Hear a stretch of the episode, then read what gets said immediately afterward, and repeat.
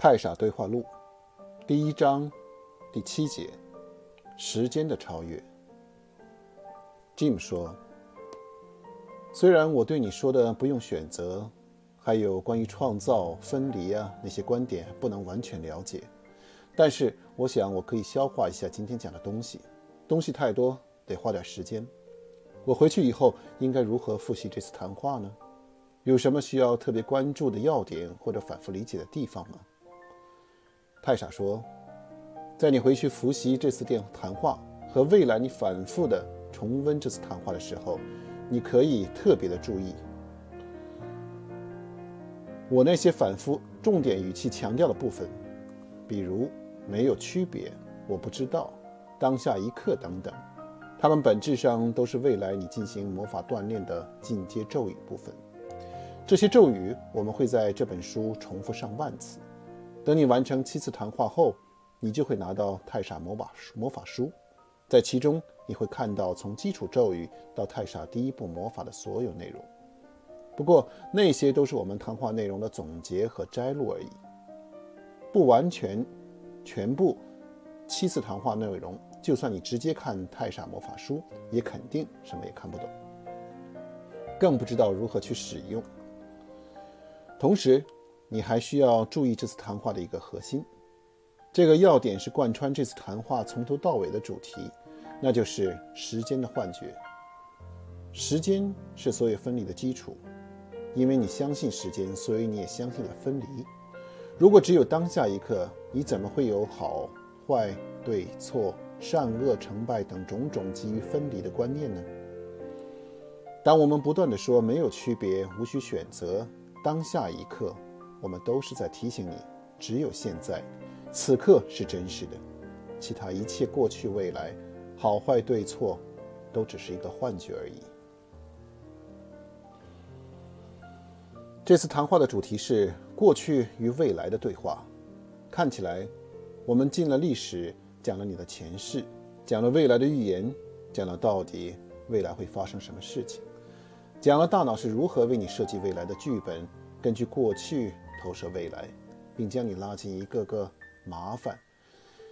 为何你在这个世界不断地被洗脑，你却一直坚持坚定地维护你那些分离的观念等等？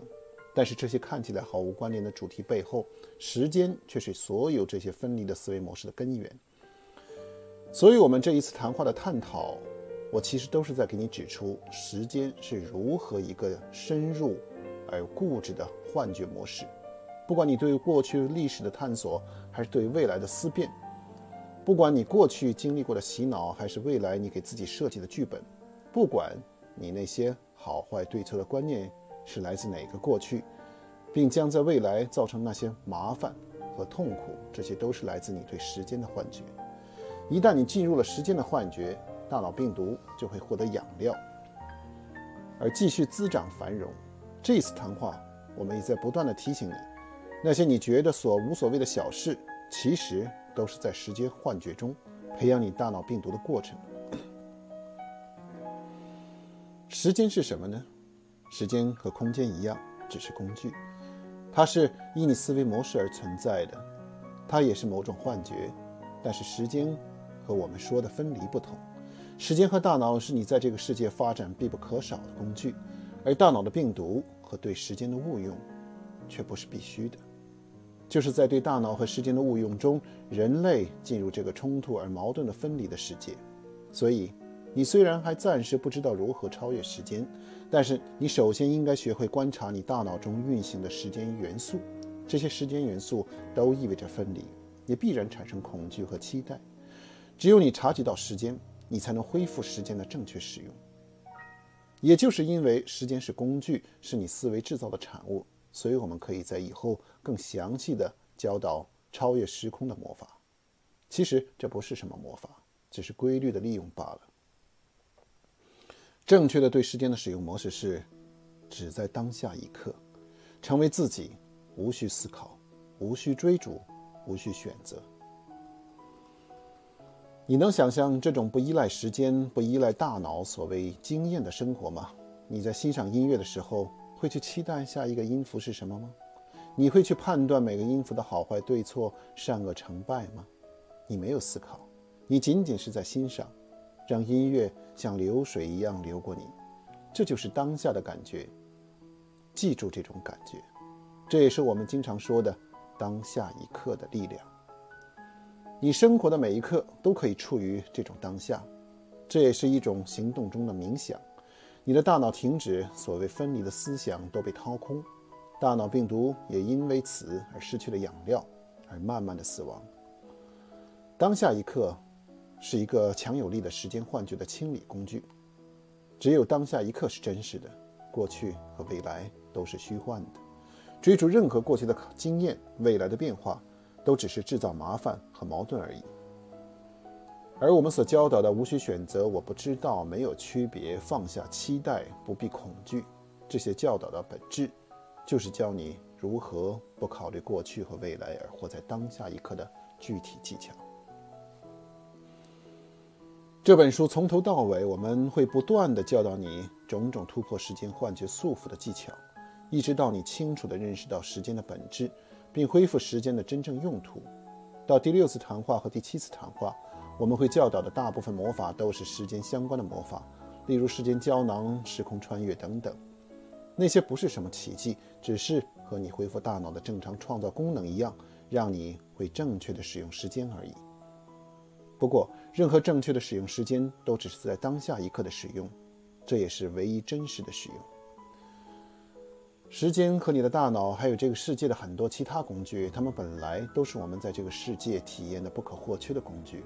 仅仅是因为我们误用了它们，它们反而成为了我们束缚和囚笼。最后，我们还是要依赖这些工具，只是我们恢复了这些工具的本来的用途而已。Jim 说：“谢谢你，我们今天的谈话的时间真够长，比以前太傻时日谈一次对话要长了一倍呢。不过，我确实问了很多很多满足好奇心的问题，今天我的好奇心也确实满足了。”估计读者读下来也会有一种头晕目眩的感觉吧？真的以后每次谈话都要这样谈吗？太傻答道：“我们今天确实讲了很多，似乎有一些庞杂。因为是第一次谈话，所以谈了很多看似无关紧要的事情，例如剧本呀、电影啊、未来预言呢、大脑病毒是如何操控你的呀。其实谈什么主题都没有区别，任何一个主题。”我都可以引导你关于大脑病毒的模式控制，人类心智的幼稚、思维模式的颠倒上，都可以从各个角度说明。你的大脑的混乱是如何制造你生活中的各个矛盾，而你应该走出分离，放下选择，成为自己，成为太傻。这些要点，我们未来会在每一章深入的了解，让你一步步的打赢和大脑病毒的每一场战役。因此呢，在未来，我们还必须继续一系列细致入微的谈话，来帮助你建立一套纯净的、无分离的、完整无缺的思维体系。这套体系可以用在任何一个生活场景、任何一个未来的经历和挑战中。但是，不管你做什么创造和奇迹，没有前三次谈话的内容的基础，你都是寸步难行的。然而，你肯定会反复的回到前三次的谈话。重读这里的这些内容，那里那时候你就会更彻底的理解为何我们必须用这种方式进行这样细致的思维分析的谈话了。Jim 说：“谢谢你，这次谈话解答了我以前很多模糊不清的问题，似乎一下子清醒了很多。我想这就是老师的作用吧。以前看一些书总是感觉隔着一层。虽然你刚才说那些未来信息。”奇迹能力啊都不重要，但是能简单的透露一下吗？以后的谈话你是不是也会教我其他的能力，诸如预见未来、看到别人的思想、创造某种现实之类的？太傻回答：“你会得到比你想象的要多得多。例如下次谈话，在谈到真实和虚幻的区别的过程中，我会教你如何睁开你的内在的眼睛，真正的去看。”你会看到一个真正世界的样子。在未来的课程，你会学会如何穿越时空，如何治愈疾病，如何透视心灵，创造各种体验等等。但是这些都只是一些小小的玩具。当你真正具备这些能力的时候，你是没有兴趣去使用它们的，因为你已经处于一个更宏大的真相中。这就好像一个真正富裕的人不会去琢磨买股票、投资房地产这种事情，在他看来，即使赚钱了或者赔钱了，也就是在零头后面的几个数字的变化的事情，这是一件无聊的事情。反过来，这也是为什么一个每天琢磨研究哪只股票会涨会跌的人，一辈子都不可能从股市赚到钱，因为他从来不认为自己是富裕的，反而坚信自己的匮乏，于是。他也不可能体验到富裕，只可能体验到匮乏。这也就是为何一个觉悟的大师对展现很多人引以为奇观的能力却毫不在意、毫不在意的原因。一个真正看到过这个世界的真相和伟大的人，是不可能再被一些小小的玩具所吸引的。而这也是真正的拥有者的素质。只有你真正的承认自己不知道的时候，你才有机会真的知道。只有你不在意的时候，你才会真正的拥有。吉姆问道：“今天谈话开始的时候，我一直还想着一个有趣的问题：如果太傻天书自称可以解决一切问题，那我要解决的第一个问题就是，我怎么样才能成为巴菲特之类的投资明星呢？现在看起来似乎要学到很后面，得等走上太傻的第一步，甚至第二步之后。”才能真的学会，是吗？太傻回答道：“巴菲特嘛，这倒不是个多大的难题。你如果彻底理解了真正的创造原则，要创造世界首富这点东西，不用太傻的第一步、第二步那么麻烦。这样吧，我给你讲一个小小的关于新时代中国巴菲特的寓言好了。这个故事是这样的：有一个叫 Jim 的男孩，从小就很崇拜巴菲特。”他一直将巴菲特作为自己的梦想，希望自己有一天能成为巴菲特。他一直很努力，在投资的领域成长也很快。可是 Jim 一天天的长大，他慢慢的发现自己离巴菲特似乎很遥远。当然，巴菲特也是三十多岁以后才正式开始投资生涯的，而他自己看起来离三十岁也不远了，却似乎离巴菲特的梦想遥遥无期。于是。他慢慢的忘记了自己当巴菲特的梦想。又过了几年，随着他对投资领域的更深入，他慢慢的成为投资领域的明星。他慢慢的发现，即使当上巴菲特，也一点都不好玩。在各种财富追逐和竞争的漩涡中，所有人都指望着他赚几倍甚至几十倍的钱，而且不管你为他们赚了多少钱，他们永远都不会满足。他甚至还有点讨厌烦这个领域。他自己也赚了一些钱，虽然比不上三十岁的巴菲特，但是也算小有成就。很多人还称他中国的小巴菲特。不过 Jim 自己对这个称号却很可笑，就好像上海叫自己中国曼哈顿，宁波人叫自己中国的犹太人一样，自恋罢了。Jim 有一个女朋友，关系很好，正准备结婚。突然有一天，他女朋友对他说：“Jim，我最近读了一本书，叫……”太傻天书，我深受其中一个叫“制造与创造”的章节的启发。我已经决定把我们所有的钱拿出来，再找你那些富翁的客户借一百倍的钱，然后用这些所有的钱去买一个超级别墅。不过现在房地产这么低迷，那个别墅买回来了，看起来也卖不掉了。但是我却很想买，你说我们买吗？Jim 大吃一惊，不是因为女朋友要买超级别墅，他对这种事情根本不在意。他吃惊是因为这本《太傻天书》的作者他就认识，而且这本书的谈话整个就是和他谈的。他女朋友怎么会知道这本书呢？里面还有一章关于爱的谈话，就是写给他和他女朋友的故事。他女朋友发现了吗？不过 Jim 对他女朋友的爱确实是真实的，更对所谓的财富呀，早就没有什么依恋了。就算女朋友把他的钱全花掉，他也不会有什么意见。至于借钱，更是小事。什么超级别墅，就算女朋友买飞机都是无关紧要的。但是现在，Jim 却开始发愁了。为什么呢？他不怕买别墅、买飞机，他发愁是因为自己曾经的巴菲特梦想。在某次和太傻谈书、太傻天书谈话的时候，那个看起来比较像某种大师的人告诉他。当他彻底学会创造的原则的时候，只要他完全的摆脱对财富的追逐和对匮乏的恐惧，如果当巴菲特真的是他未来的一条道路，当他真的可以当巴菲特的时候，他肯定也会知道自己会如何当上巴菲特的。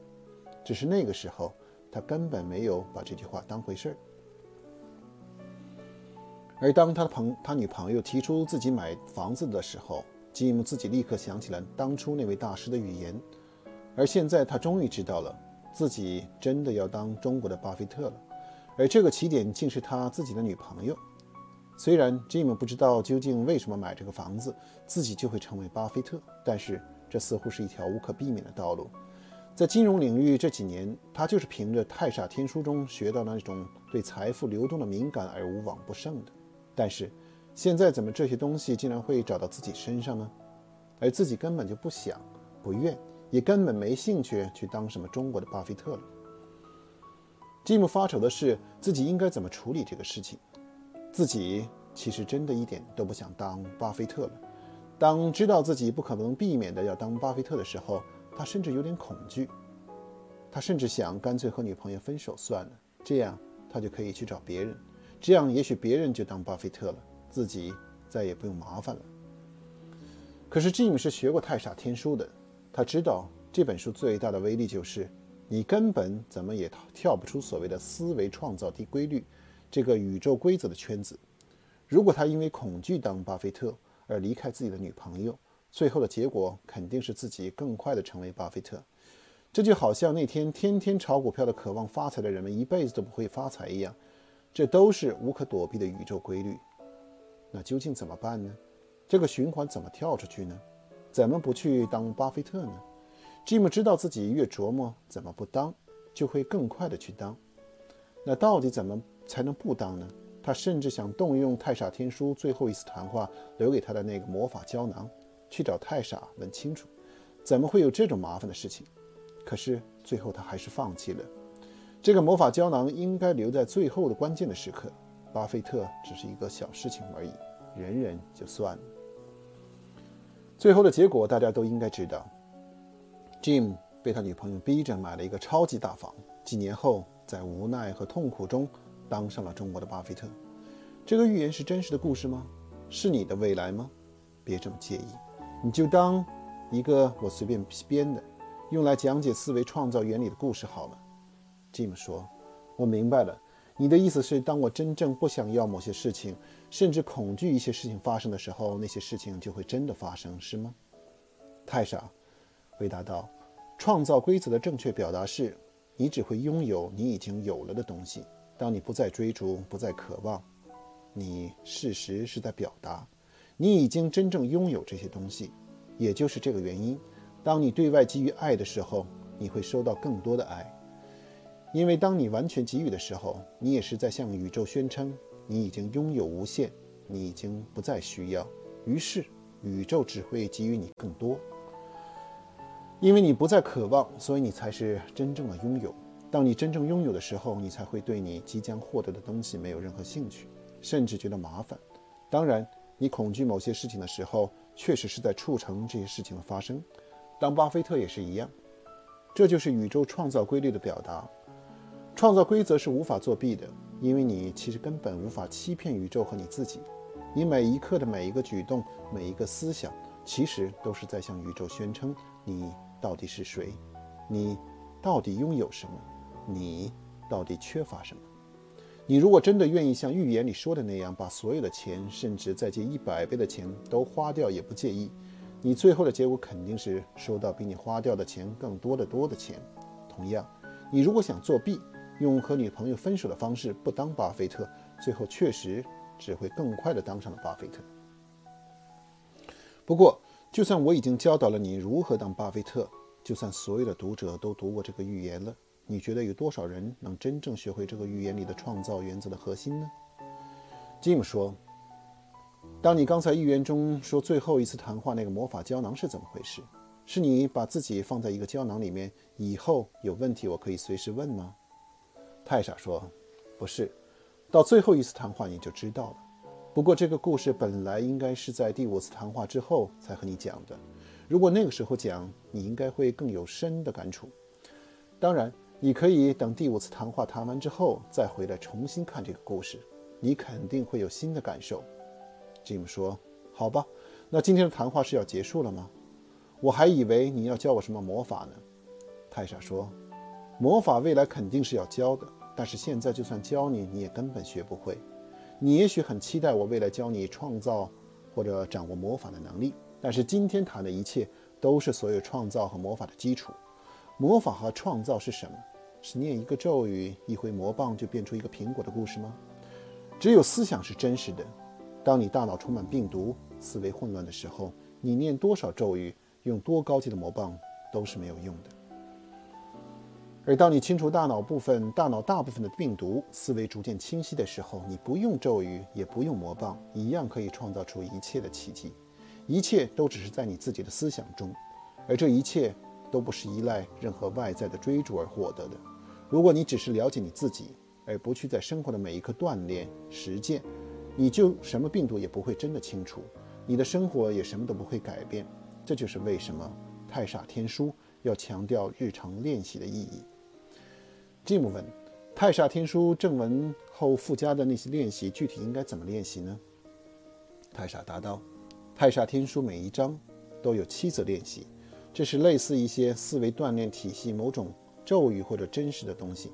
你可以每天一则，也可以随便打乱次序，挑你喜欢的练，怎么都行。就是不要区别这个，区别那个，哪个练习更不好，哪个练习好。一旦你开始区别，你就在陷入麻烦。”没有区别，无需选择，所以你怎么练习都一样。